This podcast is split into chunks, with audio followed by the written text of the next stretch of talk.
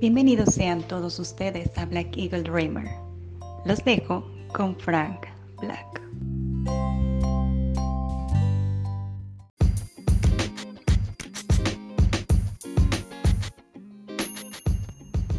Buenos días, buenas tardes y buenas noches.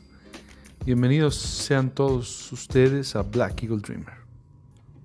Y bueno, pues la, la OPS eh, está criticando el regreso de todo Latinoamérica a la, a la vida que, normalmente conocíamos. y esto porque pues sigue fuera de control en varios lugares y en especial México y Estados Unidos eh, esta situación de la pandemia.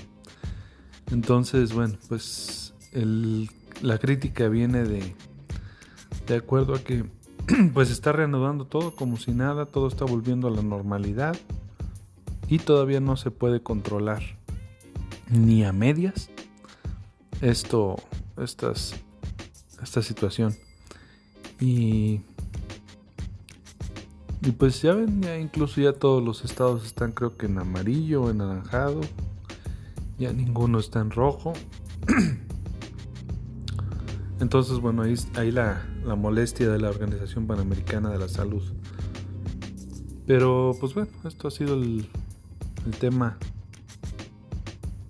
en todo este año 2020. Y y bueno, pues qué más, el día de hoy estamos orgullosamente algunos festejando eh, este, este mes patrio. Algunos otros se fueron hasta dar incluso el grito. Algunos otros pensamos que no hay mucho que festejar, la verdad estamos cada vez peor, pero aún así México se mantiene se mantiene de alguna manera u, otra, todavía de pie. Y todavía hay mucho que, que aplaudir de nuestro país. Eh, entonces, bueno, pues viva México. Y, es un orgullo, un orgullo ser mexicano. Definitivamente. Y pues eh, también me gustaría como que, pues felicitar, festejar, ¿no? felicitar nada más o reconocer a Osaka, una japonesa que se llevó el, el US Open. Todo el mundo esperaba que era que iba a ser Serena Williams o, o Vika y no, ninguna de las dos. Así que pues enhorabuena para Osaka. Y por parte de los hombres, este Dominic Thiem, el austriaco, que, pues se lleva también el US Open. Entonces, bueno, pues enhorabuena, puede ser, puede ser el, ya el cambio, ¿no? Que a lo mejor empezarán a haber nuevos, nuevos ganadores de los Grand Slams y pues que empecemos a extrañar las victorias de, de los tres grandes, ¿no? De esta época. Nadal, Federer y Djokovic. Pero yo siento que todavía tienen, tienen algo que decir, por lo menos Nadal y, y Djokovic. Pero pues ya veremos, ya veremos más adelante. Por ahí también se, se habla de que ya se debilitó Sally, aunque todavía no lo descartan como un huracán. Y bueno, pues nomás estar atentos, pero eso es una buena noticia. Y bueno, pues ya más que nada era esas noticias. Pero bueno, pasemos al, al regreso. esa, esta sí es una buena noticia. Que bueno, pues regresó eh, ahorita con su sección. Aquí la tenemos de vuelta con eh, un personaje importante en el mundo de la lectura, en el mundo de la música sobre todo, en la poesía, incluso en algunas otras áreas en las que pues mejor que se los detalle o les explique más sobre él en su sección que normalmente es de música. Pasemos con Aura a su sección y regresamos.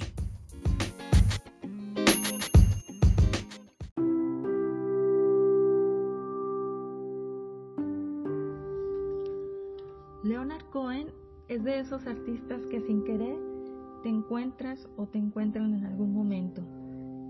Nació en Montreal, Canadá, el 21 de septiembre de 1934, descendiente de una familia judía. Fue de la generación de nuestros padres pero su obra llega hasta nuestros días. Publicó 14 álbumes de estudio, 8 en vivo y varias recopilaciones. Pero antes que músico, Leonard Cohen fue poeta y escritor. En él tuvo gran importancia la obra de Federico García Lorca, curiosamente un escritor de habla hispana él fue el primer poeta que lo impactó, a tal grado que una de sus hijas lleva su nombre, Lorca Cohen. Su obra literaria es muy extensa, la mayoría es poesía, aunque existe gran parte traducida, pues su esencia se capta mejor en su idioma original. Escribió dos novelas, El juego favorito y Hermosos perdedores. La más aclamada es la segunda. Tuvo más de 2 millones de copias vendidas en todo el mundo. Así como escribe, canta, lento. Tuve la oportunidad de leer las dos. Las dos muy recomendables, pero en general yo prefiero el juego favorito. En esta novela Cohen se proyecta las experiencias del protagonista, que se llama Brickman, coinciden mucho con las que vivió Leonard en Canadá durante su infancia y adolescencia. Antes de escoger abandonar su futuro que ya estaba resuelto dentro de una familia acomodada para perderse en la poesía y vagabundear rumbo a Nueva York. Su otra novela, Hermosos Perdedores, es algo compleja. Desde la estructura se desarrollan dos historias a la vez y cada una es contada en diferentes tiempos.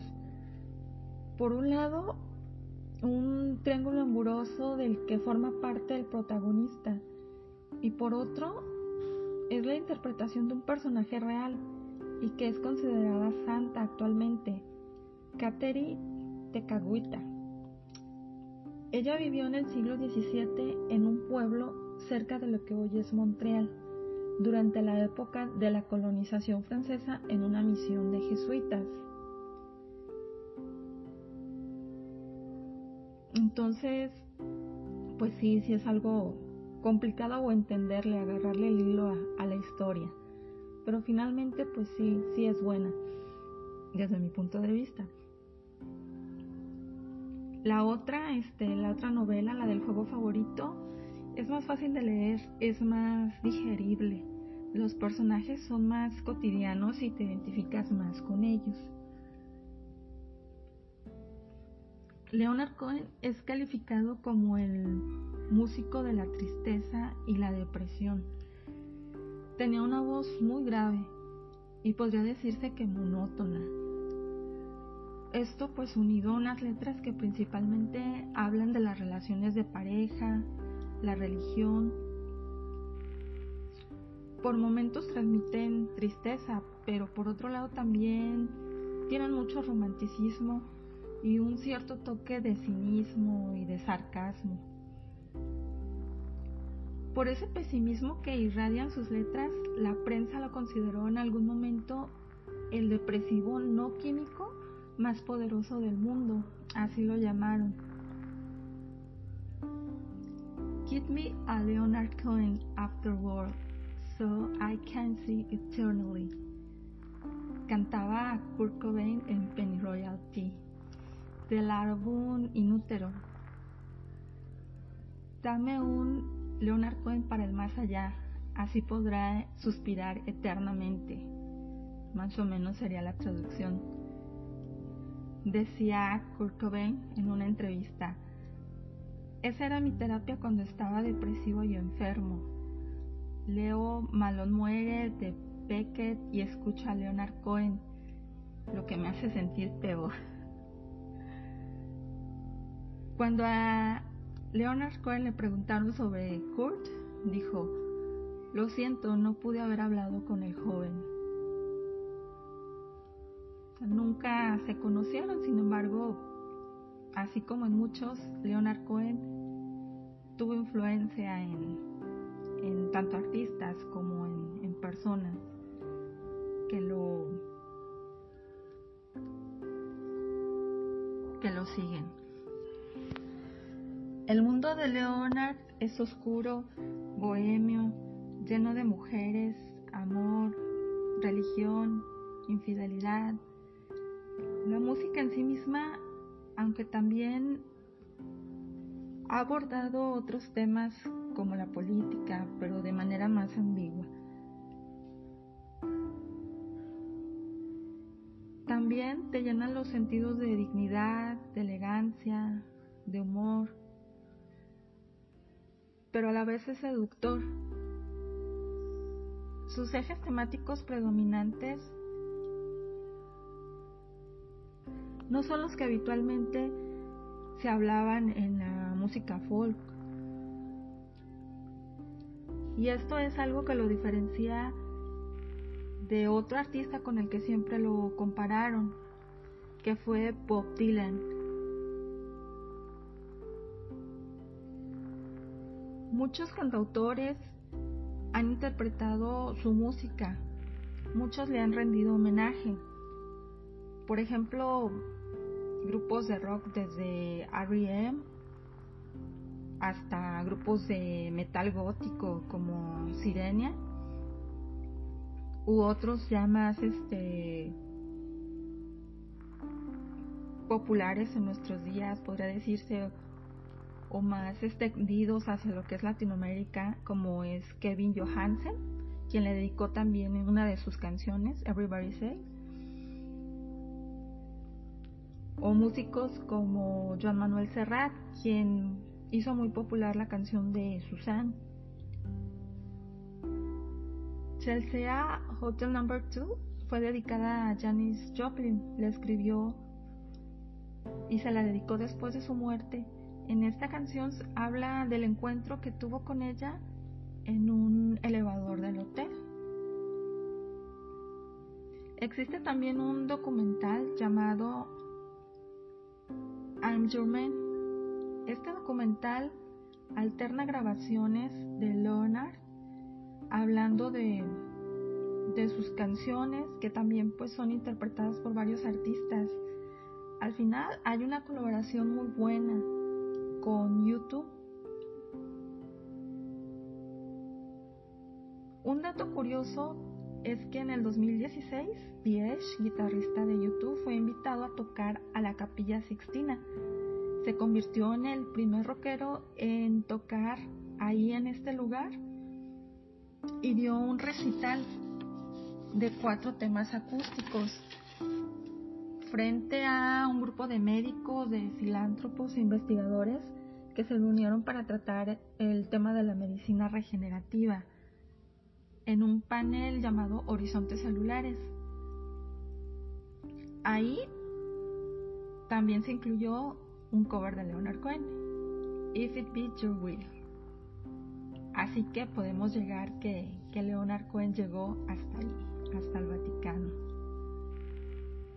Ha recibido infinidad de, de premios. Por ejemplo, en 2010 le dieron el Grammy como un premio a toda su carrera. En el 2011 recibió el premio Príncipe de Asturias de las Letras. En el 2012 sacó su álbum, que no fue el último, pero, pero este se estrenó como número uno en la lista de los discos más vendidos en España, en Holanda y en Bélgica. Así que se, se mantuvo muy vigente. Ya teniendo sus años, pues él seguía cantando, seguía trabajando. Él falleció en el 2016. Definitivamente es obligado escucharlo, ya sea para enamorarnos de su obra, como cultura general, o en el peor de los casos para arrullarnos con su cadencia en una noche de insomnio. Si ustedes no le han entrado a escucharlo, pero son amantes angustiados, decepcionados, platónicos y con una conexión muy emocional, Leonard Cohen es para ustedes.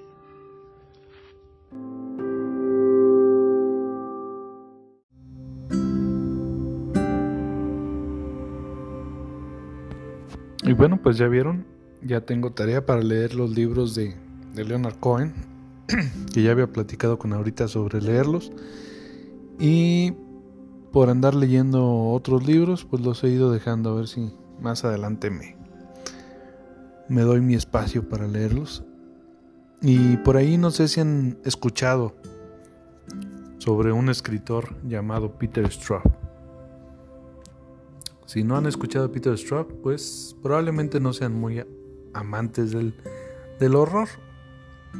Eh, este cuate americano ha colaborado en varias ocasiones con Stephen King, precisamente.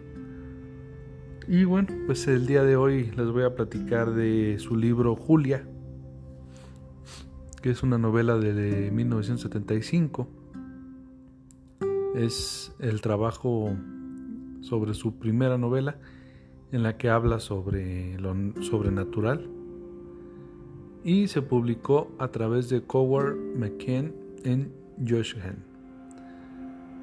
Y más tarde se adaptó a película en 1977, dos años después, con la que sería nombrada The Haunting of Julia que es protagonizada precisamente por Mia Farrow, que fue por esas épocas donde empezó a hacer varias películas de horror. Eh, ya se recordarán esta más famosa que se llama El bebé de Rosemary. Pero, pues, esta película de The Haunting of Julia, yo creo que acá en México no es una película muy conocida y la verdad es que vale mucho la pena. Eh, y igual el libro, igual el libro. Las dos van por el mismo lado. Hay detalles que varían, tanto del libro a la película. Eh, muchas situaciones que van a ver en la película no suceden en el libro y viceversa.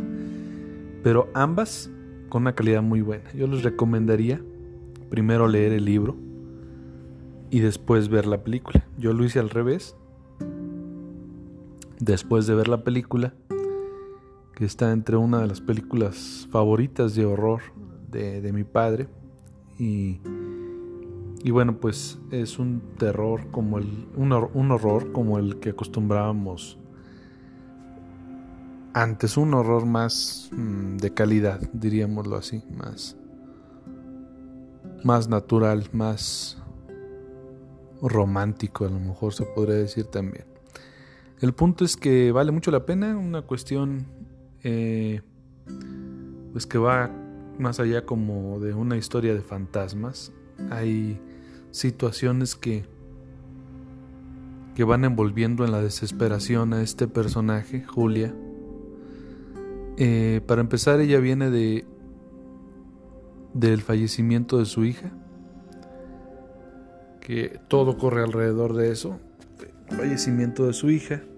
Digo, eso lo sabes desde que empieza a leer el libro, o sea, ya pasó, no, nunca te lo, te lo habló el libro. En la película sucede en la primera escena, o sea que no es spoiler, es prácticamente es parte de la temática que va a llevar toda la película o todo el libro. Y bueno, pues de ese suceso eh, viene un rompimiento de una relación que pues nunca, nunca fue. Eh, con, su, con su esposo se termina por pues alejar, irse a vivir sola a una casa que tiene un oscuro pasado. Y bueno, también de acuerdo a ese oscuro pasado es que van a empezar a suceder ciertas cosas en esa casa, estando ella ahí pues prácticamente sola, eh, pues nomás recibiendo ciertas visitas de lo que viene siendo la cuñada de, de este hombre que al parecer no era una muy buena persona. Y la cuñada pues tampoco mucho que digamos, quizá la pintan un poco más perversa o, más oportunista en el libro que en la película. Pero el punto es que pues está como que alrededor de gente que no es no es tan buena para para Julia. Entonces prácticamente está sola. Entonces el libro te te hace sentir eso, la soledad, la desesperación, el sufrimiento, el arrepentimiento. Son una serie de sentimientos eh, en su mayoría o si no es que en su totalidad negativos que sí te adentran mucho a, un mundo sin ilusiones, sin esperanzas. Pero bueno, más que el drama que te genera esta, esta historia, te va envolviendo en, este, en esta situación en la que, pues por un lado, ella está en, duelo por la pérdida de su hija y al mismo tiempo, bueno, todos estos sucesos que están empezando a, pasar. en algún momento incluso va una mujer a, a, hacer pues una especie como de, de o a servir como de medium para ver qué ente o qué situación está sucediendo en esa casa. Termina bastante perturbada la, la mujer al grado de decirle deja de investigar, deja de moverte en esto, aléjate de esta casa. Pues, todas estas situaciones que, que en su momento son muy recurrentes en historias de terror o de horror eh, en épocas pasadas. Y que es un horror que pues a todo mundo nos encanta. Al menos en lo personal. Y bueno de ahí empiezan a suceder eh, situaciones fatalistas. Y, y pues te mantiene interesado de manera que, que sí te puedes terminar eh, echando el libro en un, en un muy corto tiempo. La verdad es que Peter Straff es excelente, es excelente en sus, en sus creaciones. Creo que que también es alguien que debería de merecer su especial. Pero bueno, pues sin más preámbulos yo les diría que, que pues así le hagan, que vean, que lean el libro. Vale mucho la pena, la pena eh, es totalmente un drama, un drama con su cierta ficción, directamente al horror, donde aquí los fantasmas no son amistosos. Entonces, bueno, pues ahí se las dejo. Para quien guste, para quien sí le agrade este, este género del, del horror. Y la verdad es que no creo que se vayan a arrepentir con esta historia que la verdad te envuelve. Quizá en momentos de tensión y de desasosiego, pero la verdad es que, que lo vale. Y bueno, pues para no romper con el género, aunque es diferente la, la historia que nos viene a presentar Betty con su sección, bueno, no deja de ser literatura. Entonces, bueno, pues los dejamos con la sección de Betty y con esta historia que bueno, en cierto grado también tiene su su grado de drama. Os dejo con ella y su sección y regresamos.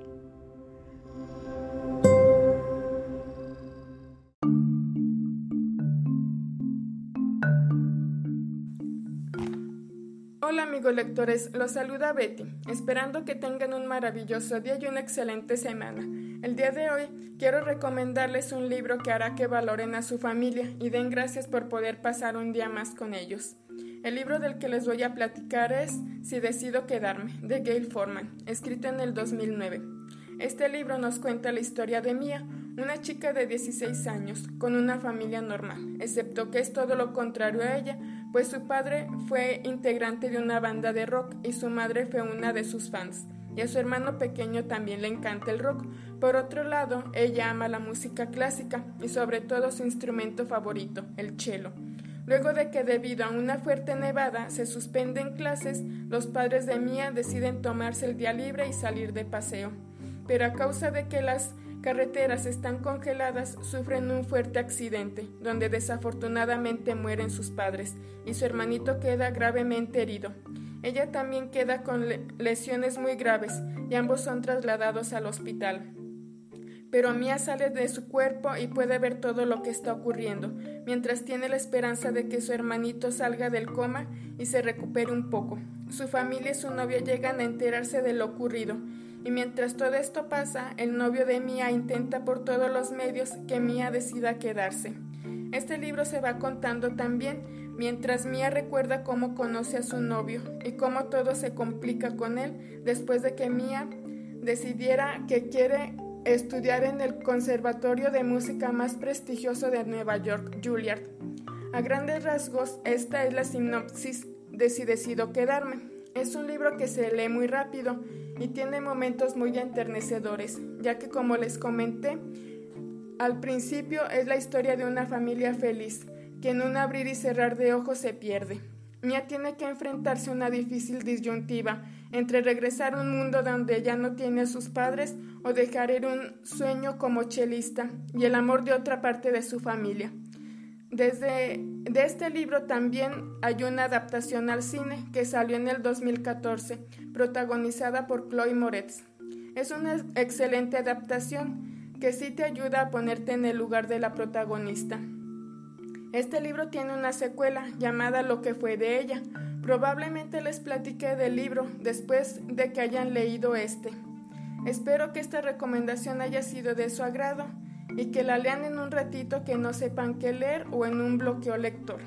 De mi parte es todo. Adiós y pásenla a salvo.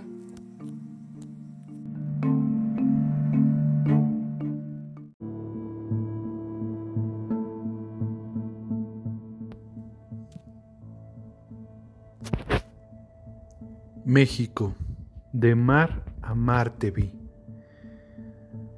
traspasado por tu férreo color trepando montes sobre los que aparecen monasterios llenos de espinas, el ruido venenoso de la ciudad, los dientes solapados del pululante poetizo, y sobre las hojas de los muertos y las gradas que construyó el silencio irreductible, como muñones de amor leproso, el esplendor mojado de las ruinas.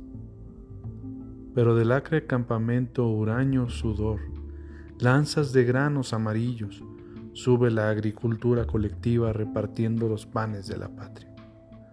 Otras veces calcareas, cordilleras interrumpieron mi camino formal. De los ametrallados ventisqueros que despedazan la corteza oscura de la piel mexicana y los caballos que cruzan como el beso de la pólvora bajo las patriarcales arboledas aquellos que borraron bravamente la frontera del predio y entregaron la tierra conquistada por la sangre entre los olvidados herederos, también aquellos dedos dolorosos anudados al sur de las raíces, la minuciosa máscara tejieron, poblaron de floral juguetería y de fuego textil el territorio. No supe que amé más si la excavada antigüedad de rostros que guardaron la intensidad de piedras implacables o la rosa creciente, construida por una mano ayer ensangrentada.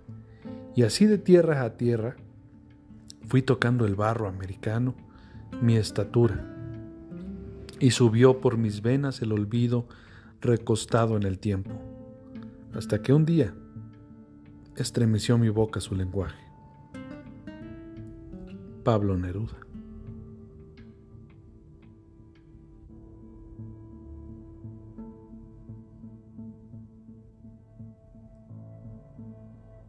Alta traición de José Emilio Pacheco. No amo mi patria, su fulgor abstracto es inacible, pero aunque suene mal, daría la vida por diez lugares suyos, cierta gente, puertos, bosques de pinos, fortalezas, una ciudad deshecha, gris, monstruosa, varias figuras de su historia, montañas y tres o cuatro ríos. Los dejo con la sección de Angélica y su cuarta entrega en este ciclo muy, muy mexicano. Y regresamos para despedirnos.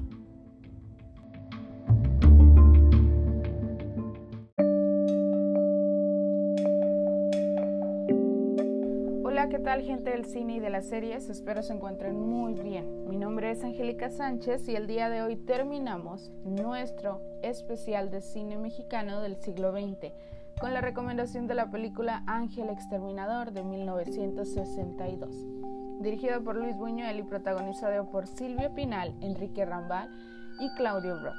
Perteneciente al género surrealista y ambientada en la Ciudad de México a mediados del siglo XX, Ángel Exterminador narra la historia de un grupo de burgueses que celebran una cena en la mansión de los Nobilier después de asistir a la ópera. Entre el baile, cena y charlas del día que se desenvuelven en la cena, el personal de apoyo para la casa, sirvientes y cocineros se sienten alterados por una fuerza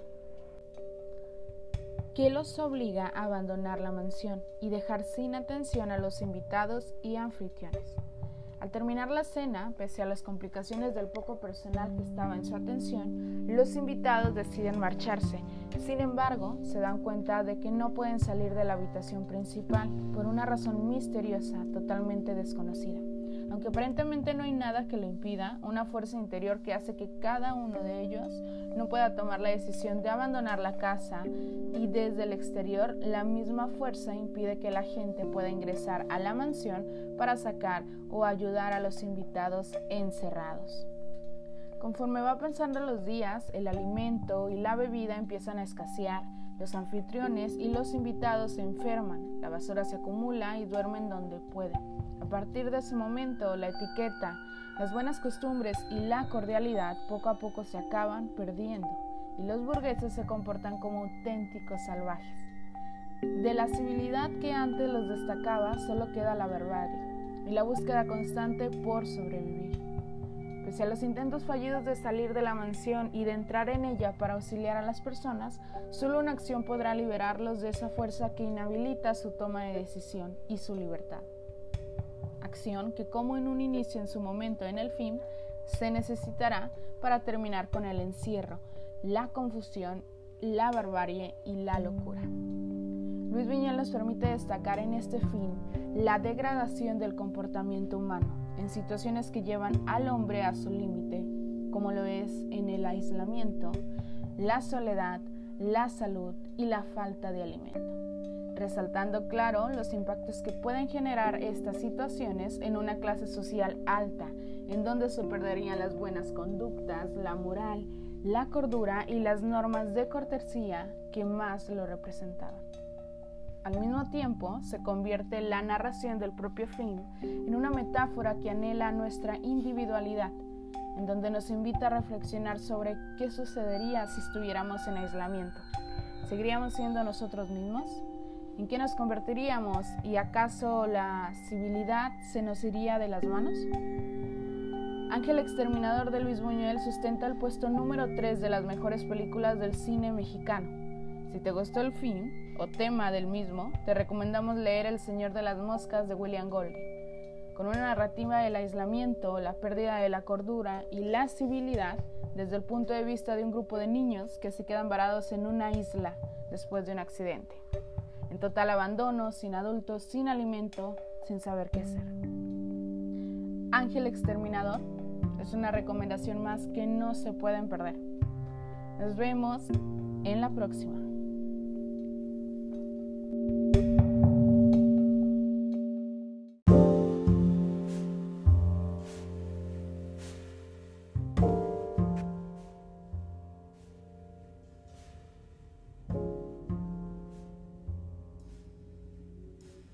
México.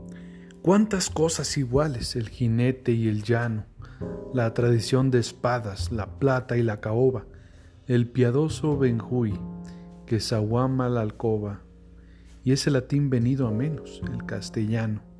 Cuántas cosas distintas, una mitología de sangre que entretejen los hondos dioses muertos, los nopales que dan horror a los desiertos y el amor de una sombra que es anterior al día.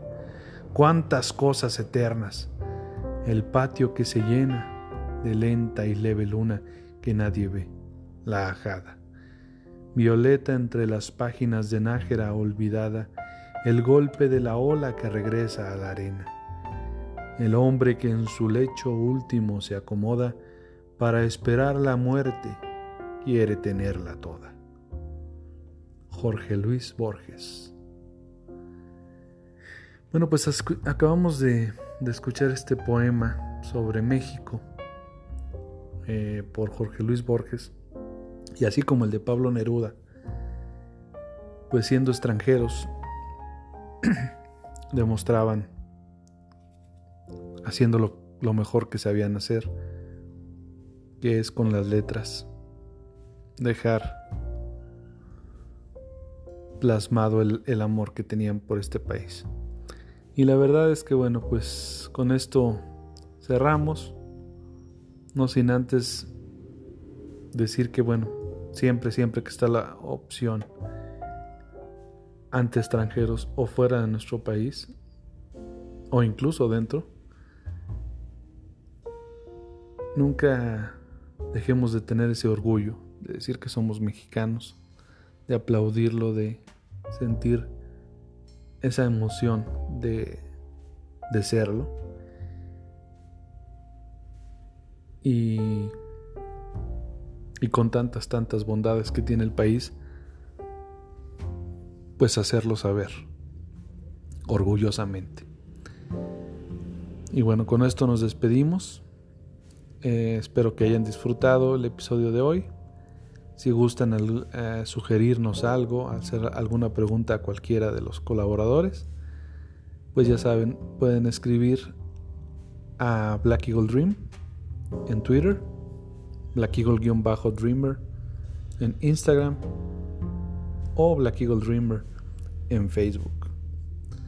Les mando un fuerte abrazo y espero que tengan una excelente semana. Yo soy Frank Black y esto fue Black Eagle Dreamer.